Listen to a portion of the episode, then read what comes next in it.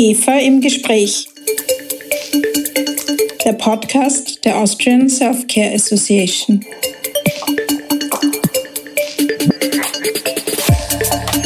Herzlich willkommen bei einer Premiere.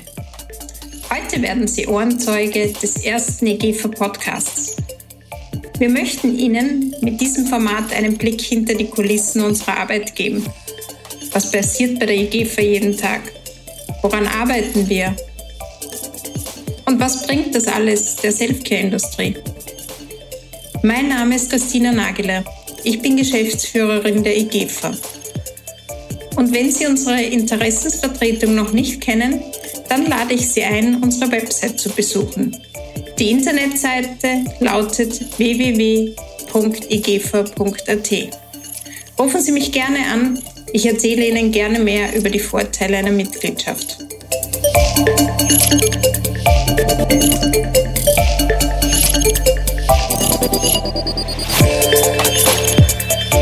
Heute darf ich bei mir im Podcaststudio ganz herzlich Susanne Eibecker begrüßen. Sie ist Vizepräsidentin der IGEFA, Leiterin des Fachausschusses Kommunikation und Wirtschaft und Leiterin der Arbeitsgruppe Marktforschung.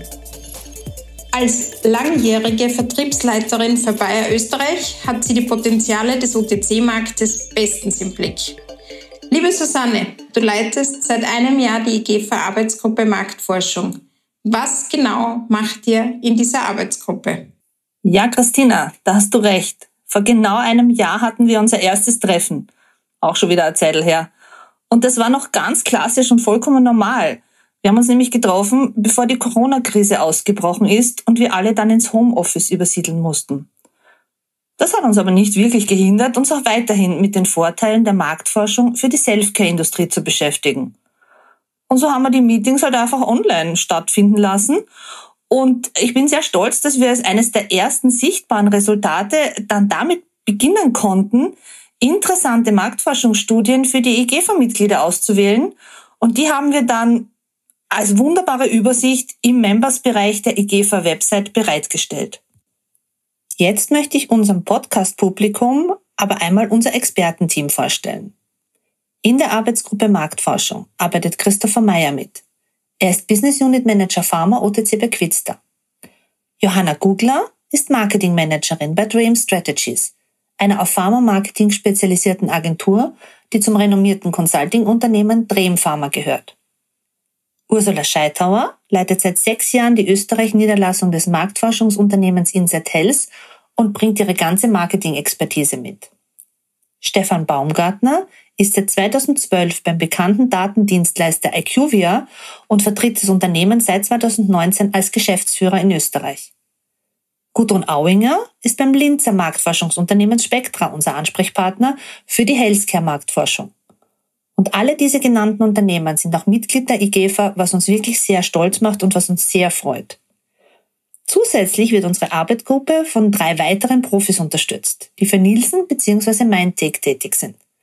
Harald Blaha und Valentin Petritsch bringen die weltweite Erfahrung von Nielsen in unsere Arbeitsgruppe ein.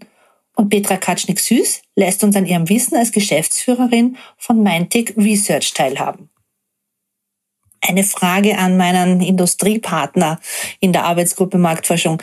Ähm, Christopher, aus Sicht eines Großhandels, welche Frage würdest du denn derzeit gerne von der Marktforschung untersuchen lassen? Was wäre denn so momentan dein Thema? Danke für die Frage, Susi. Wie du weißt, ist fundierte Marktforschung die Grundlage für mittel- und langfristige Geschäftsentscheidungen. Am spannendsten finde ich aus OTC-Sicht zu verstehen, welche Motivationslage der Konsumenten letztlich zu einer Kaufentscheidung einer bestimmten Marke führt. Welche Erfolgsfaktoren gibt es entlang des Entscheidungsprozesses und wie wichtig sind diese für die jeweiligen Zielgruppen? Und natürlich, wie haben sich diese Faktoren in den letzten Monaten durch die Corona-Maßnahmen verändert? Und da darf ich jetzt den Ball gleich an Gudrun Auinger weiterspielen. Ähm, wie würde denn Spectra so ein Projekt umsetzen? Ähm, wie, würdest du empfehlen, wie groß sollte denn die Stichprobe sein? Und was wäre dir denn wichtig? Worauf sollte man denn bei der Auswertung wirklich achten? Den Ball fange ich gerne auf, Susanne. Das sind natürlich spannende Fragen und genau die Fragen, die sich nicht nur Christopher stellt, sondern die euch viele unserer Kunden bewegen, seit Corona vielleicht sogar noch ein Stückchen mehr. Im Prinzip kann man festhalten, damit wir als Marktforscher fundierte Ergebnisse und Aussagen liefern können, ist es wesentlich, ausreichend Zeit in die Vorbereitungen zu stecken. Das heißt konkret, im Vorfeld setze ich mich als Marktforscherin intensiv mit dem Selfcare-Produkt bzw. mit der Marke auseinander. Schau mir an, wer die Zielgruppen sind und wie wir diese Zielgruppen erreichen können. Und das am besten natürlich immer in Abstimmung mit dem Kunden, also zum Beispiel mit dir, Susanne, oder eben mit Christopher. Um jetzt nun Motive und Kaufentscheidungen zu analysieren, würde ich euch raten, dass wir die Entscheidungsprozesse in Form einer Touchpoint-Analyse evaluieren. Dabei geht es um das Informationsverhalten der Konsumenten genauso wie um Kaufmotive und die letztliche Kaufentscheidung. Und diese Ergebnisse würde ich dann in einem Customer Flow visualisieren, indem wir genau sehen können, wie sich diese Customer Journey abbildet. Ergänzend würde ich dann noch aus den Marktforschungsdaten Segmentierungen rechnen und daraus sogenannte Personas entwickeln. Eine Persona repräsentiert dabei eine spezifische Kundengruppe. Das heißt, ich gebe den Kundengruppen ein Gesicht mit dem Ziel, die Kunden noch besser zu verstehen. Das hilft dem Marketing der Kundensegmente dadurch einfach greifbarer werden. Ja, und was das Thema Corona angeht, wenn wir wissen möchten, wie sich Einstellungen und Kaufverhalten verändern, dann führt kaum ein Weg an Trendanalysen und wiederholten Befragungen vorbei, um Entwicklungen wirklich zielgerichtet abbilden zu können. Also du siehst schon, da fällt mir wirklich einiges ein und für uns Marktforscher ist es immer wieder spannend, die Motive der Konsumenten zu erforschen. Johanna, was mich interessieren würde, ihr seid ja bei Dream Strategies quasi wie externe Pharma-Marketing-Abteilungen im Markt unterwegs. Ähm, ihr kümmert euch um die optimale Vermarktung von Arzneimitteln, Gesundheitsprodukten, unterstützt Industriefirmen. Aus deiner Erfahrung, du warst ja auch in der Industrie, welche Rolle spielt denn dabei die Marktforschung? Du, Susi, du hast es in der Frage eigentlich schon vorweggenommen. Nachdem wir uns ja als Pharma-Marketing-Abteilung verstehen, halt nur ausgelagert, spielt Marktforschung für uns die gleiche Rolle wie für jede andere Marketingabteilung. Das heißt, gerade bei wichtigen Entscheidungen wie am Produktlaunch oder am neuen Markenauftritt macht es dann schon Sinn, gerade wenn auch größere Budgets dahinter stehen, dass man die Entscheidungen für den Auftritt auf eine solide Basis stellt. Und dann ist so, je nachdem, wie wir in das Kundenprojekt integriert sind oder involviert sind, kann es sein, dass wir ein solches Marktforschungsprojekt vorschlagen, konzipieren und begleiten oder sonst arbeiten wir einfach mit den Daten, die der Kunde schon hat und die er uns zur Verfügung stellen kann. Sonst bin ich aber ein großer Fan von, ich nenne es gerne auch Self-Mafo, was ja zu Self-Care, wenn wir schon bei der IGFA sind, auch ganz gut passt. Das heißt, ich schaue ganz gerne, wo kann ich denn abseits der klassischen Marktforschung noch zu Kundeninsights kommen. Und es ist kein Geheimnis, dass sich da mit Internet und Social Media in den letzten Jahren eine echte Fundgrube aufgetan hat. Wenn man versteht, da richtig reinzutauchen und zu schauen, kann man wirklich großartige Erkenntnisse haben, kann man großartiges Gespür für die Kunden und ihre Bedürfnisse entwickeln. Aber sonst, äh, du weißt, Marktforschung ist seit jeher Steckenpferd von mir.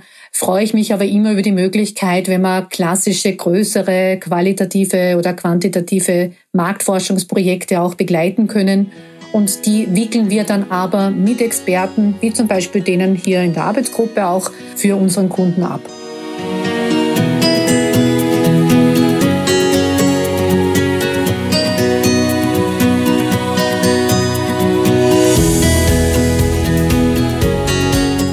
Uschi, da würde ich jetzt gern mal eine persönliche Frage stellen. Du hast ja vor sechs Jahren die Wien-Niederlassung von Inside Health aufgebaut. Wenn du das so zusammenfassen würdest, was ist eigentlich das Faszinierende an deiner Arbeit? Susi, vielen Dank für diese Frage.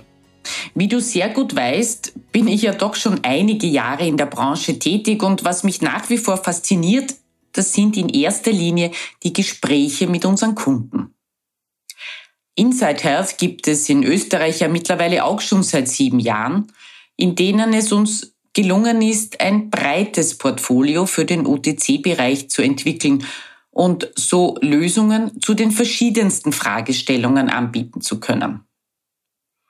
Die Basis bilden unsere Sellout-Daten aus der Apotheke. Und Darüber hinaus arbeiten wir laufend an innovativen Lösungen für ganz aktuelle Fragestellungen. Ein Beispiel dazu, brandaktuell haben wir ein Service entwickelt, das Aufschluss gibt über die Corona-bedingte Verschiebung in der Bedeutung der Apotheken. Und das individuell und maßgeschneidert für den Kunden. Wenn es um die Self-Care-Branche geht und, und valide Daten für solide Entscheidungen, dann ist IQVIA einer der Ansprechpartner in Österreich. Stefan, daher meine Frage an dich. Welches Studienergebnis, wenn du so zurückschaust, so auf die letzten Wochen, Monate, hat dich zuletzt am meisten überrascht? Das Studienergebnis, das mich zuletzt tatsächlich überrascht hat, war einfach nur beim Blick in die OTC-Daten für den Apothekenmarkt. Schauen wir uns den Jänner 2021 im Vergleich zum Jänner 2020 an, sehen wir, dass das OTC-Segment sich im Wert mit minus 19 Prozent entwickelt hat. Hier natürlich allen voran Husten und Erkältung mit minus 61 Prozent, aber auch fast alle anderen Segmente liegen unter dem Niveau des Vorjahres. Noch spannender finde ich aber dieses Projekt, das wir aktuell gemeinsam mit der IGFA durchführen dürfen. In diesem Projekt geht es ja darum, den Gesamtmarkt darzustellen. Es ist ein Pooling der Hersteller, wo wir uns anschauen, wie dienen die Lieferungen an die Apotheken, Hausapotheken, Krankenhäuser, an niedergelassene Ärzte, den Massmarket, aber natürlich auch an den Versandhandler sind. Und auf diese Ergebnisse bin ich ungemein gespannt. Bei uns laufen die Arbeiten dafür auf Hochtouren und ich freue mich da sehr darauf, wenn wir die Ergebnisse zur Verfügung stellen werden können. Wir haben ja jetzt schon einige interessante Einblicke in die Arbeit der Marktforscher bekommen. Von unserer Expertin von Mindtech, die ja auch studierte Pharmazeutin ist, würde ich jetzt einmal gerne erfahren, was bringt Marktforschung eigentlich der Selfcare-Industrie? Und wovon hängt es ab, dass man nachher schlauer als vorher ist? Mit einer fokussierten Marktforschung kann die Erwartungs- und Nutzungshaltung potenzieller Kunden bzw. Nutzer des aktuellen OTC-Angebots analysiert werden. Und somit können auch wichtige Informationen für verschiedene Kanäle zum Thema individueller Gesundheits- und Informationssuche wie auch Kaufgewohnheiten bereitgestellt werden. Dies ist auch im Hinblick auf die fortschreitende Digitalisierung wichtig, nämlich zu wissen, welche Wege benützen Kunden aktuell und welche Wege für Informationsgenerierung oder Kaufabschlüsse benützen sie in der Zukunft. Man kann dies wie bei Meintig über digitale Tracking-Tools zum Beispiel erfassen oder auch klassisch befragen. Zu deiner Frage, Susi, wieso ist man nach einer Marktforschung schlauer?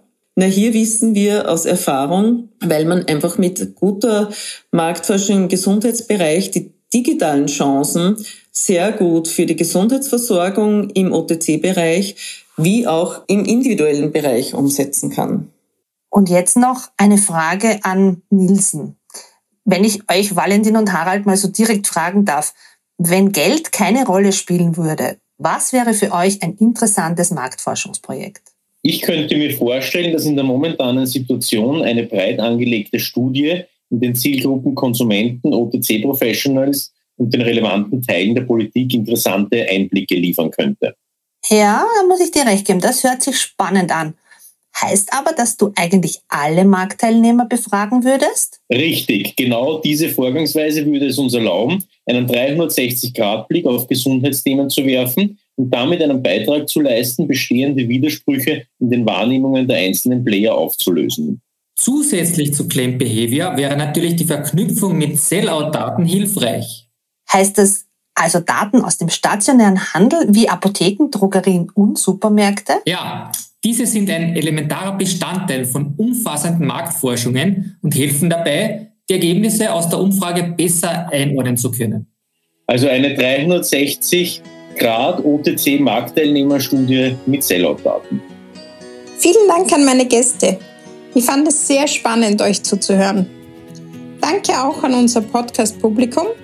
Ich hoffe, Sie konnten sich aus unserem ersten Podcast etwas Wissenswertes mitnehmen und haben vielleicht sogar Lust bekommen, selbst in unserer Arbeitsgruppe mitzudiskutieren. Wir freuen uns über Ihr Interesse. Bitte einfach bei mir melden. Ich beantworte gerne Ihre Fragen. Ihre Christina Nageler.